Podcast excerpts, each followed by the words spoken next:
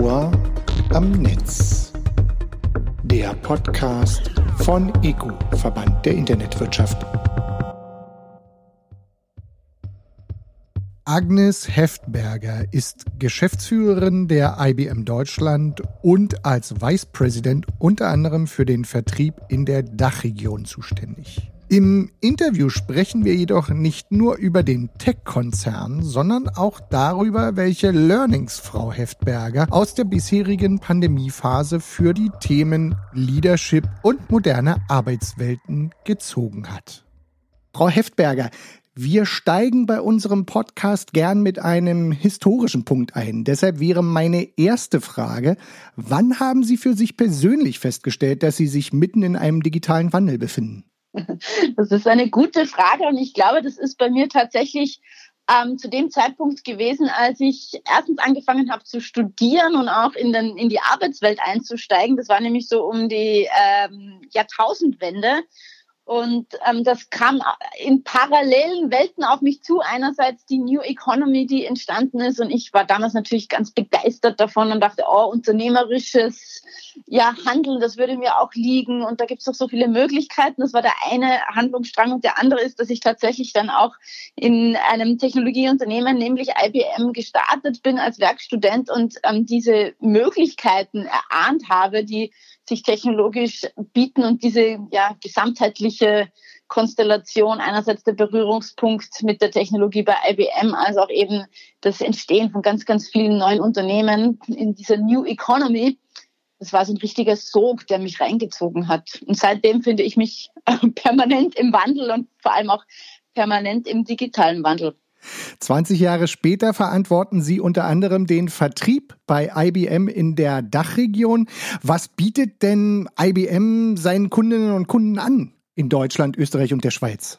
Ja, IBM ist ja ein sehr, sehr altes Technologieunternehmen. Manche äh, finden das ein Widerspruch. Ich finde das eine schöne Historie, die wir haben. Wir sind ja 110 Jahre alt und ähm, wir haben uns natürlich in unserem Dasein in diesen 110 Jahren mehrfach gewandelt. Ich würde mal sagen, wir sind Meister der Transformation, haben in der Vergangenheit unterschiedlichste Technologien geprägt. Vieles, was Sie im Alltag verwenden, der Barcode auf Produkten oder auch der Geldautomat etc.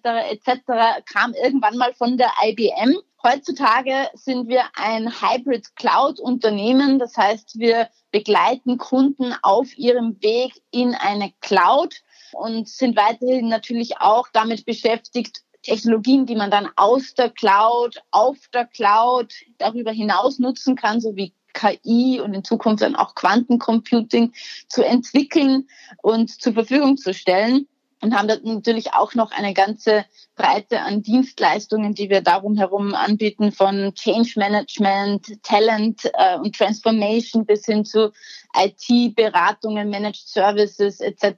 Eine ganze Palette an Services, die wir darum herum auch noch anbieten. Und ab und zu gibt es auch ein paar äh, Punkte, die vielen nicht bekannt sind, wenn sie IBM hören. Wir haben auch so großartige Dinge wie die Weather Company gekauft in den letzten Jahren. Da ist sehr viel auch passiert. Also ja, ein, eine Hybrid Cloud Company, ein Technologieunternehmen mit vielen Facetten. Inzwischen sind es mehr als zwölf Monate Corona-Pandemie. Es ist ein Jahr mit weniger Bewegungsfreiraum, fast ohne Messen und Konferenzen vor Ort. Wie hat sich denn die Vertriebsarbeit bei einem so digitalen Unternehmen wie IBM vielleicht doch noch anpassen müssen? Tatsächlich, das Thema Homeoffice ist eines, das uns wirklich schon, ich würde sagen, Jahrzehnte begleitet. Und dieser Switch ins Homeoffice, der ist uns tatsächlich äh, nicht schwer gefallen. Wir hatten schon vorher immer ganz, ganz stark ausgeprägt mobiles Arbeiten und deswegen waren alle Rahmenbedingungen, alle technischen Voraussetzungen da auch erfüllt und wir mussten einfach quasi uns nur dazu entscheiden, ähm, auch wirklich dann ganzheitlich ins Homeoffice zu gehen. Ähm, das ist sicherlich ein Vorteil. Sie haben es aber richtigerweise ja auch angesprochen, wir sind hier im Vertrieb, das heißt, das ist ja keine Nabelschau, man beschäftigt sich ja nicht mit sich selber, sondern wir arbeiten mit Kunden und wir unterstützen Kunden, sprich andere Unternehmen. Und das heißt, man musste schon auch sich einerseits darauf einstellen, dass wir jetzt virtuell ähm, agieren, dass man so kollaborative Ansätze, wie wir sie haben, wir haben Garages zum Beispiel, dass die auch virtuell funktionieren und wir haben das alles in ein digitales Format übertragen. Ja, und dass wir auch die Face-to-Face-Veranstaltungen, es gibt keine Messen, keine Konferenzen, dass wir da irgendwo ein Äquivalent schaffen. Und wir haben im Sommer, wir nennen das Virtual Pop-up, ins Leben gerufen. Wir hatten vorher schon geplant, so einen physischen Pop-up Bereich zu schaffen, der in unterschiedlichen Städten und Orten von Deutschland gestanden wäre, wo man sich mit Use Cases, zum Beispiel rund um KI und Quantum, ähm, vertraut machen kann. Und wir haben auch das jetzt in ein digitales Virtual Pop-up transferiert, damit wir unseren Kunden, den Unternehmen, mit denen wir zusammenarbeiten, die Chance geben, die Technologie, von der wir sprechen, auch wirklich ja zu erfahren und ähm, näher zu betrachten und sich da ein bisschen wie in einem analogen Konferenzumfeld zu, zu fühlen. Also da gab es schon ganz klare Schritte, die wir tun müssten, um äh, da jetzt auch virtuell unterwegs zu sein. Ich denke, die sind uns gut gelungen. Man muss aber trotzdem dazu sagen, äh, gilt es auch bei uns mit der langjährigen Erfahrung in Homeoffice, in mobilen Arbeiten und auch mit diesem guten Schritt Richtung digitaler Formate gilt auch bei uns, dass man darauf achten muss, ähm, dass es unseren Kolleginnen und Kollegen auch auf diese, diese Reise gut geht, dass die Belastung, die tatsächlich ja auf alle von uns einprasselt, nebenbei noch Homeschooling zu machen, ähm, ja, wenig unterwegs sein zu können, keine Betreuungsmöglichkeiten zu haben, vielleicht auch für, für ältere Familienangehörige, dass man dafür auch sensibel bleibt, ja, und dass wir als Kolleginnen und Kollegen auch eng zusammenstehen. Das war sicherlich schon auch bei uns nochmal ein ganz bewusster Ruck, den wir unternommen haben. Es gibt schon ganz viele Leute, die machen sich einen Kopf darum, wie sozusagen diese Corona-Krise auf uns weiter wirken wird in der Zukunft. Ähm, da sind diese angesprochenen Themen wie Homeoffice, Cloud, sich verändernde Arbeitszeiten und auch die Weiterentwicklung von digitalen Geschäftsmodellen ein wichtiges oder wichtige Themen. Wenn Sie jetzt als Führungskraft darauf schauen, Treibt Sie das auch um oder sehen Sie da noch ganz andere Punkte, die jetzt erstmal dringlich werden? Da ist ganz offensichtlich, dass sowohl unsere Arbeitswelt als auch unsere geschäftliche Welt sehr stark im Wandel ist. Das ist ja in sozialen Medien zu dieser Cartoon, glaube ich, kursiert. Wer hat denn ihre digitale Transformation am meisten angekurbelt? War es der CIO, also der Chief Information Officer? War es der CDO, der Chief Digital Officer? Oder war es Covid-19 und die Pandemie? Ähm, quasi dahingehend andeuten, dass da schon ein Anschub, eine Akzeleration im digitalen Wandel stattgefunden hat, sowohl in der Arbeitswelt als auch in der geschäftlichen Welt. Und ich beobachte das auch tatsächlich, dass die Bereitschaft von Konsumenten, digitale Services zu nutzen, größer geworden ist. Also Sie haben das Thema digitale Geschäftsmodelle angesprochen. Das ist sicherlich etwas, wo wir erkennen und sehen und aus den Gesprächen mit unseren Kunden auch merken, da ist ähm, sehr, sehr viel Geschwindigkeit dahinter. Ich gebe ein Beispiel von einem unserer Kunden, und zwar der BMW Bank, die wirklich in großer Geschwindigkeit einen End-to-End -End rein digitalen Onboarding-Prozess für neue Kunden entwickelt hat. Also da gibt es mehr Bereitschaft auf der Konsumentenseite da gibt es wiederum auch jetzt Geschwindigkeit, diese digitalen Services auch schneller in den Markt zu tragen. Das ist gewissermaßen eine Veränderung, die ich da beobachte. Und ähm, wir haben ja schon ein bisschen darüber gesprochen, dass sich natürlich auch das Wie des Arbeitens verändert. Und ich glaube, auch da, da sind wir sicherlich ähm, am Anfang einer Reise, da passiert bestimmt noch sehr, sehr viel. Ich beschäftige mich zum Beispiel sehr stark auch mit dem Thema Einsatz von KI in Unternehmensprozessen. Und das wird natürlich auch die Arbeitswelt und ich würde mal behaupten, wirklich quasi alle Jobs nochmal stark verändern. Und äh, ich glaube, dass es da auch ganz stark darauf ankommt, ja, partnerschaftlich, sozialpartnerschaftlich auch mit dem Thema umzugehen. Wir haben gemeinsam mit, mit Verdi dazu auch eine ja, Studie gemacht. Das Bundesministerium für Arbeit und Soziales war dabei involviert und auch ein Forschungszentrum von der Universität Maastricht. Und wir haben uns das am Beispiel von Siemens und von der Deutschen Telekom angesehen. Beide hatten KI-basierte Lösungen im Einsatz, wie denn so ein verantwortungsvoller Umsatz mit KI am Arbeitsplatz aussehen könnte. Wir haben mit unserer Mitbestimmung auch eine Betriebsvereinbarung zu KI-Tools abgeschlossen.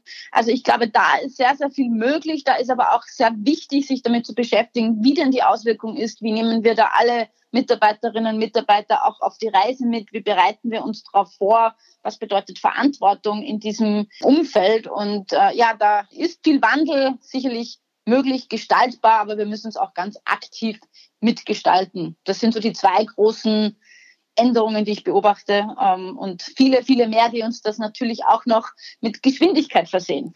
Und wenn Sie jetzt schon von dem Wandel sprechen, gibt es vielleicht auch was, was Sie mitgeben können, was Leute da draußen vielleicht auch noch tun müssen, um Arbeitswelt und Digitalisierung zusammenzubringen und sozusagen diesen Wandel auch selbst wirklich meistern zu können? Ich behaupte immer, ein ganz, ganz wichtiger Ansatzpunkt ist, ähm, sich zu erlauben, nicht von Anfang an alles perfekt machen zu wollen. Also wirklich auch bereit sein, Dinge auszuprobieren, ohne den Anspruch zu haben, es muss von Anfang an klappen und es darf ja kein Fehler äh, stattfinden, kein Fehler passieren. Ich glaube, jetzt gerade ist Zeit angesagt für Mut, neue Methodiken auszuprobieren, neue Ansätze des Zusammenarbeitens auch auszuprobieren und eben auch für Fehlerkultur, Fehler zuzulassen und eben diesem Ausprobieren auch einen guten, sicheren Raum zu geben. Das finde ich ganz, ganz wichtig und das lässt sich auf sehr, sehr viele digitale Transformationsprojekte anwenden und auch auf neue Arbeitsmodelle übersetzen. Und ich glaube, das ist ein ganz, ganz wichtiger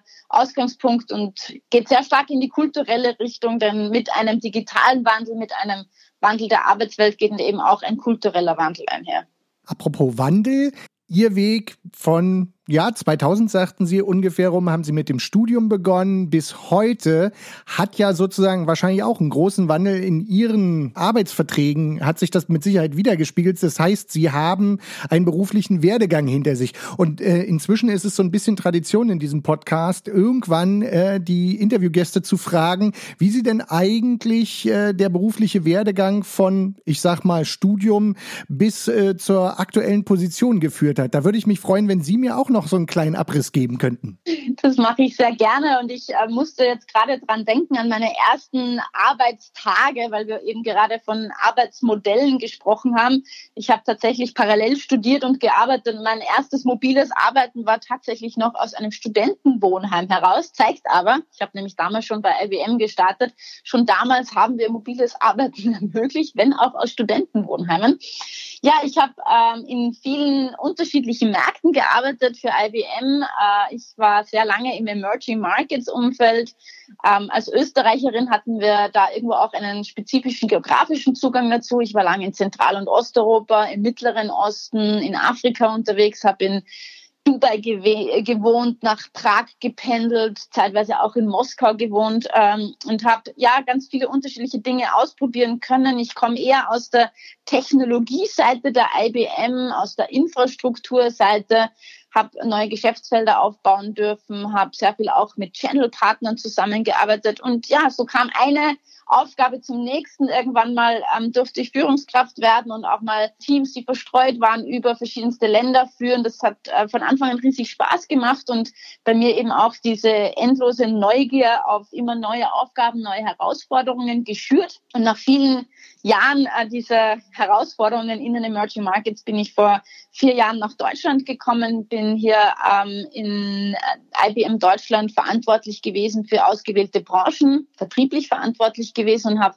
die Branchen Handel und Konsumgüter, Transport, Logistik und Telekommunikation geleitet.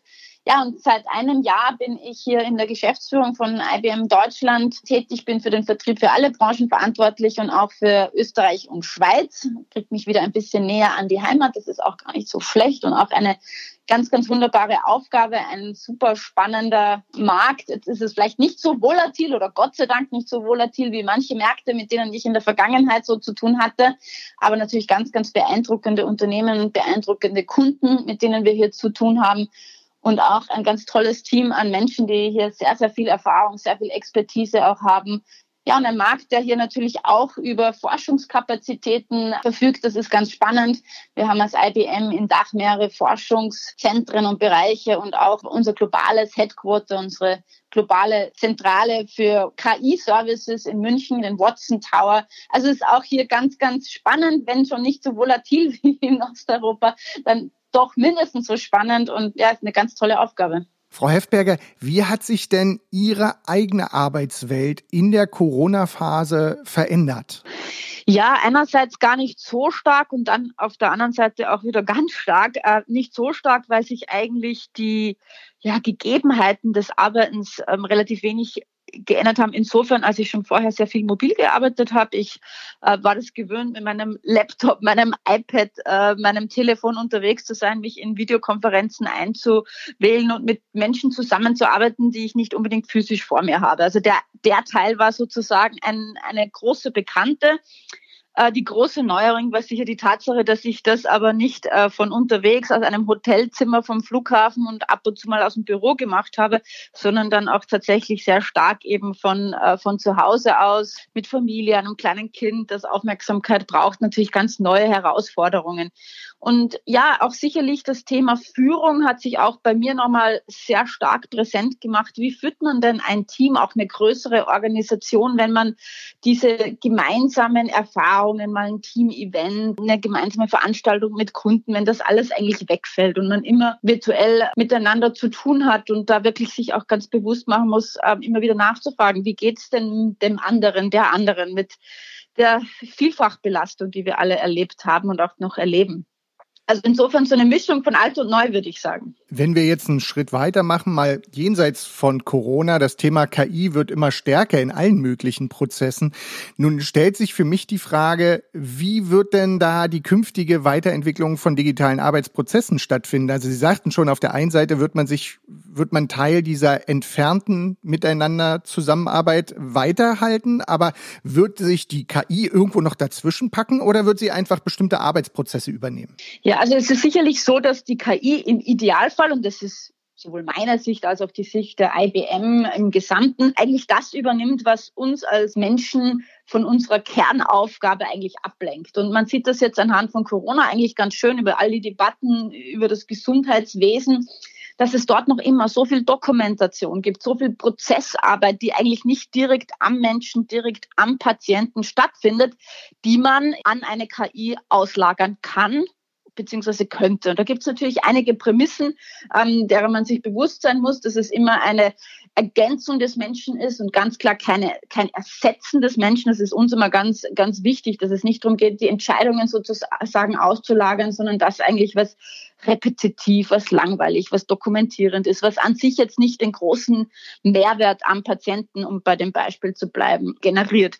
Und da gibt es sicherlich einiges, nicht nur im Gesundheitswesen, aber das ist jetzt in der Allgemeinheit und auch bei uns ein sehr brisantes Thema. Da gibt es vieles, was man über KI sozusagen erledigen kann, um einfach wieder ähm, mehr Zeit zu haben für das, was man eigentlich gerne tut und was so auch wirklich Kernaufgabe ist. Wir sehen das im, im Unternehmen zum Beispiel auch bei verschiedenen Prozessen im, im HR, also im Personalbereich. Wir haben da auch äh, mit, mit Verdi zusammengearbeitet, weil natürlich auch die Frage ist, wie setzt man KI vor allem im Personalbereich so ein, dass es als Bereicherung wahrgenommen wird, der Führungskräfte, der Mitarbeiterinnen und Mitarbeiter im, im Personalwesen, aber natürlich auch ähm, des gesamten Unternehmens und der Menschen, ähm, die das Unternehmen ausmachen. Und wie setzt man das verantwortungsvoll ein? Also da gab es vieles, was man sich ähm, anschauen musste. Und gemeinsam mit Verdi haben wir auch bei der Deutschen Telekom und bei Siemens untersucht, wie im KI im HR-Bereich wirken kann und vor allem wie KI verantwortungsvoll wirken kann. Und, und wie gesagt, im, im besten Fall, und ich glaube, das ist das,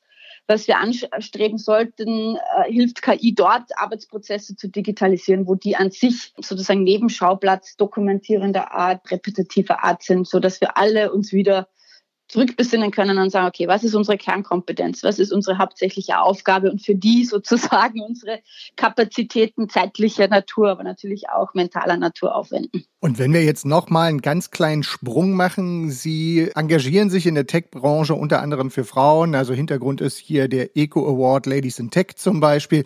Und äh, können Sie mal ein bisschen beschreiben, wo Sie die Chancen und Möglichkeiten sehen und was Sie da auch vielleicht direkt bewirken möchten? Also ich denke, da gibt es wirklich ganz, ganz viele Facetten, warum das Thema Frauen in der Technologiebranche, äh, Frauen in Tech, Ladies in Tech, wie der Eco Award das sehr, sehr treffend äh, nennt, warum das wichtig ist. Und ich äh, würde vielleicht mal zuerst sagen, warum ich glaube, dass es absolut relevant ist und jede und auch jeden beschäftigen sollte, der in dieser Branche unterwegs ist. Und dann auch nochmal, was ich gerne selbst auch bewirken möchte. Also warum ist es wichtig? Und da gibt's, ich sage immer so verschiedene Layers, also verschiedene Ebenen. Also einerseits ist es natürlich die persönliche, dass ich glaube, dass das sehr, sehr spannende, fordernde, kreative, ja, ganz unterschiedlich spannende Themen sind, die einem begegnen in der Tech-Branche. Und ich natürlich dieses großartige Erleben, das mir jetzt so die letzten Jahre zuteil wurde, natürlich gerne auch sehen will, dass das andere Frauen auch erleben können. Und ähm, das ganz Spannende, das Lernende, das Forschende ähm, einfach auch wirklich, ja, am eigenen, am eigenen Leben auch miterleben können. Also es ist sicherlich einfach eine ganz, ganz tolle Branche. Und deswegen würde ich mir natürlich freuen, dass viele Frauen die Chance haben, diese Branche nicht nur zu erleben, sondern auch mitzugestalten. Das war ein persönliches Element. Das zweite ist sicherlich ein unternehmerisches. Und ich meine, da gibt's zig Studien und es fasziniert mich immer wieder, dass trotz Studien doch immer wieder dann eine leise oder laute Debatte drumherum entsteht, dass es einfach erwiesen ist, dass Teams, die aus ganz unterschiedlichen Menschen mit unterschiedlichen Hintergründen und Herkunftsorten äh, bestückt ist, dass diese Teams besser und kreativer agieren. Und jetzt ist die Technologiebranche eine, die sich sehr schnell bewegt, die mit sehr viel Wettbewerb, ähm, auch Wettbewerb der Ideen. Und da ist das nochmal unternehmerisch gesehen, nochmal viel, viel viel wichtiger, dass wir da alle am Start haben und natürlich dann auch die Frauen, die 50 Prozent unserer Bevölkerung ausmachen, am Start haben. Also das ist einfach aus wirtschaftlicher Denke, unternehmerischer Denke ein, ein ein ganz klarer äh, Entscheid und auch ein Selbstläufer eigentlich, wenn man analytisch denkt. Und dann die dritte Ebene ist schon auch eine gesellschaftliche. Also das ist mir schon auch wichtig, das zu betonen, denn ähm, in der Tech-Branche gestalten wir, wir haben ja gerade über KI gesprochen und wie das Arbeitsprozesse verändert, gestalten wir natürlich auch die Technologien, die unser zukünftiges Leben verändern. Und mir ist halt einfach auch wichtig zu betonen, dass wir das natürlich auch machen wollen in einer Forschung, in einer Entwicklung, die an sich divers ist, um sicherzustellen, dass diese Technologien, die wir entwickeln, ob das KI ist oder Machine Learning oder äh, Blockchain oder Quantencomputing, dass das auf eine Gesellschaft abzielt, die per se einfach auch divers ist. Also ich glaube, dass das schon auch ein gesellschaftliches Thema sind. Also alle drei sind wichtig. Wird die Debatte um Homeoffice, die sich gerade auch durch Corona verstärkt hat, wird die an einigen Stellen oder an vielen Stellen einen Karriereweg von Frauen in die, in in die Tech-Industrie vielleicht sogar verstärken und vereinfachen und verbessern? Oder sehen Sie es vielleicht sogar ganz anders? Ja, ich bin jemand, der ähm, grundsätzlich immer die Chancen sieht. Und natürlich gibt es Möglichkeiten, diese neue Arbeitswelt oder die Arbeitswelt, die wir jetzt zumindest zwischenzeitlich erlebt haben, als Nachteil bzw. als Vorteil zu sehen. Ich, ich bin immer jemand, der, der wirklich darauf bedacht ist, die Chancen zu sehen. Und das ist sicherlich auch verknüpft mit meiner Mission, sage ich auch ein bisschen. Ähm, einerseits natürlich auch Vorbild zu sein. Und das klingt manchmal so ein bisschen groß und so, oh ja, ich bin so ähm, gewaltig toll, ich kann da hier Vorbild sein. Aber ich glaube tatsächlich, dass da jeder sich Gedanken machen sollte, die in der Tech-Branche unterwegs ist. Wie kann ich das, was mein persönlicher Weg ist, einfach auch kommunizieren? Und das ist das, was ich unter Vorbild verstehe. Ich habe schon erwähnt, ich bin ähm, nicht nur in der Tech-Branche äh, unterwegs, bin nicht nur Geschäftsführerin bei, bei IBM Deutschland, sondern ich bin auch Mutter und das ist auch etwas, was mir ganz, ganz wichtig ist. Die Vereinbarkeit ist etwas, was ich denke, einfach auch ein Zeichen ist für andere. Ähm, es ist kein Entscheid äh, zwischen Karriere in der Tech-Branche, auch wenn die manchmal den Ruf hat, sehr intensiv zu sein, und einem guten, erfüllten Familienleben. Und zu zeigen, dass das möglich ist, ist etwas, was ich auf jeden Fall immer wieder tun möchte. Und da hat das Homeoffice Nachteile, aber auch Vorteile. Ich bin weniger unterwegs, kann das manchmal ein bisschen mehr in meinen Alltag einblenden, sozusagen, die, die Familienzeit. Und das hat auch seine, seine Chancen. Das ist das eine, was mir ähm, persönlich wichtig ist. Und das andere ist auch wirklich in der individuellen ähm, Förderung von, von Kolleginnen, von Frauen, die auch in der Branche gar nicht unbedingt bei IBM, oft natürlich bei IBM, aber auch bei anderen Unternehmen tätig sind, sie zu begleiten auf diesem Weg. Und ganz oft ist es eben diese Frage, wie kann ich alles irgendwo in meinem Leben realisieren, was ich mir wünsche, wie, wie, wie passt das zusammen? Da auch Frauen unterschiedlicher Generationen zu begleiten und aktiv zu coachen, das ist etwas, was mir ganz, ganz wichtig ist. Und dann gibt es noch viele andere Themen. Das ist ähm, wirklich eine 360-Grad-Angelegenheit. Man muss mehr tun, als Vorbild zu sein und zu coachen. Man muss auch einstehen für das, das, was einem wichtig ist und da immer wieder auch öffentlich sich dazu bekennen und, und, und. Ich könnte da viel, viel mehr noch sagen, aber ich glaube, das sind so mal die wichtigsten Themen und auch das, was so mein tägliches Arbeiten und meinen täglichen Berührungspunkt äh, mit dem Thema Ladies in Tech betrifft. Frau Heftberger, ganz herzlichen Dank. Dankeschön. Das Ohr am Netz. Der Podcast von EGU, Verband der Internetwirtschaft